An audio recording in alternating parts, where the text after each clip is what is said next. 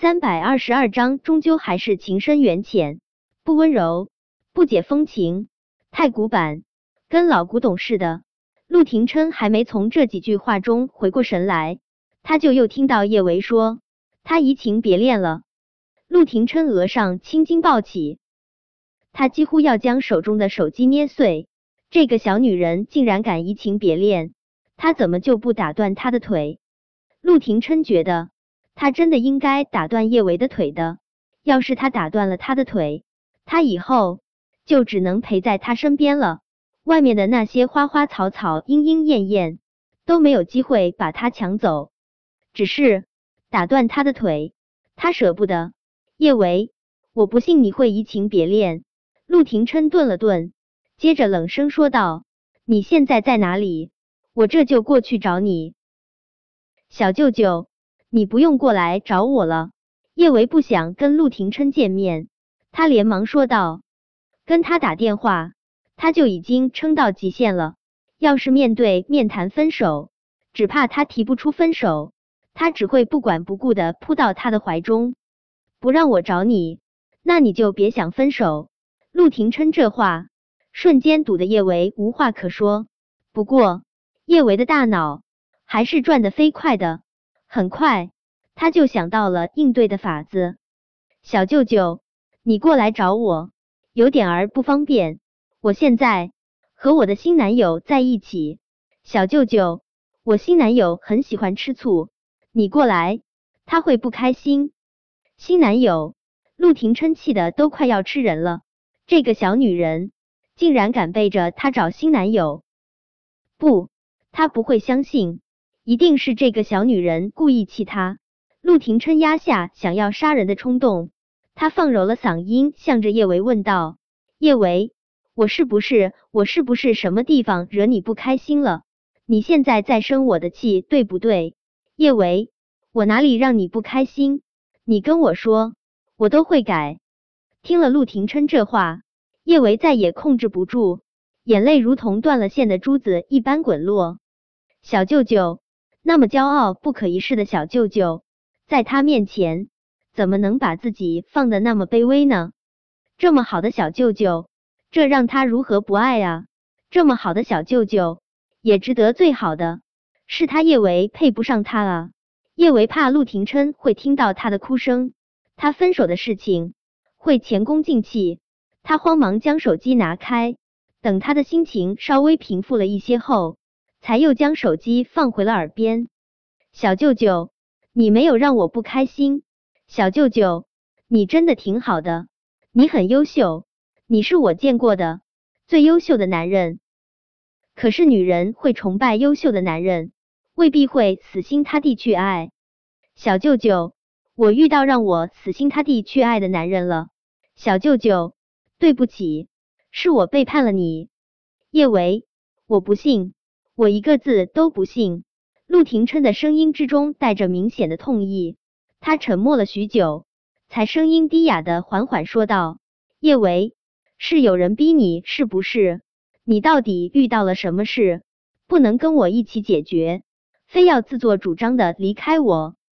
叶维，你不把话说清楚，你别想我答应分手。不，就算你说清楚了，这辈子你也别想分手。”叶维用力捂住嘴，不让自己哭出声。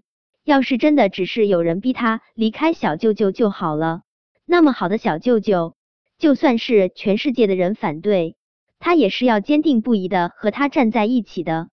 可惜，不是别人逼迫他离开小舅舅，而是他被注射了带有艾滋病毒的血液。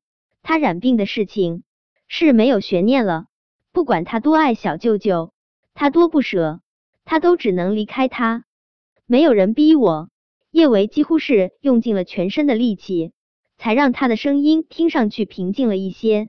小舅舅，没有人逼我，真的是我自己不想和你在一起了。和你在一起，我真的很累，我一点儿都不开心。可能和你在一起，能够满足我作为女人的虚荣心，但虚荣心这种事，要一时就够了。谁还愿意要一世啊？天长地久的相处，女人还是该找个真心喜欢的男人的。小舅舅，原谅我，我不想再自欺欺人了。明明不爱你，我却非要假装爱你，我心累啊！小舅舅，我们好聚好散吧。祝你以后能找到真心喜欢你的女子，祝你幸福啊！小舅舅，我都祝福你了，你也大度一下，祝我幸福好不好？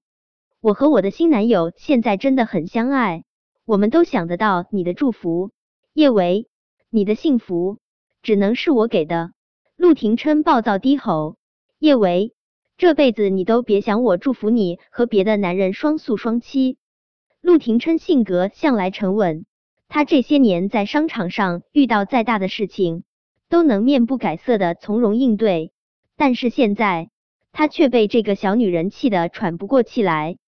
陆廷琛使劲吸了好几口气，心里依旧郁闷无比。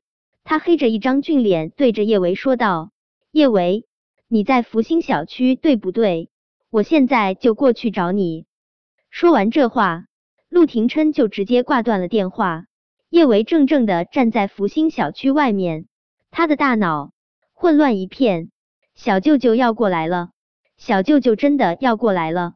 其实叶维是想念陆廷琛的，他想要见到他，见到那张朝思暮想的俊颜。可是他又害怕见到他。见到他之后，他该用多大的力气才能斩钉截铁的跟他说分手啊？叶维半蹲下身子，他用力抱住自己的双腿。其实他从海边回来的时候，他就知道他提出分手，小舅舅铁定是要来找他的。幸好他早有准备，可就算是有准备，打完这一仗也得精疲力尽啊！小舅舅，我爱你。比你想象中的更爱你，可这个世界上，并非每一对相爱的男女都能天长地久。我们终究还是情深缘浅。陆廷琛拿了车钥匙，一路飞驰，总算是到了福星小区。他都顾不上去等电梯，直接飞奔到了叶维的小公寓。他今天真的是被叶维给逼疯了。到了门口，连门铃都忘了按。跟发泄似的，用力拍打叶维小公寓的大门。叶维，开门！谁啊？一道明显不耐烦的声音在小公寓里面响起。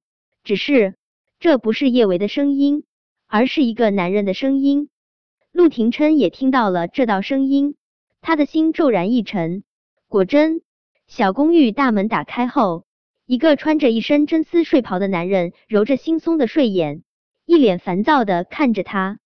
你谁啊你？一大早的扰人清梦，你缺不缺德啊你？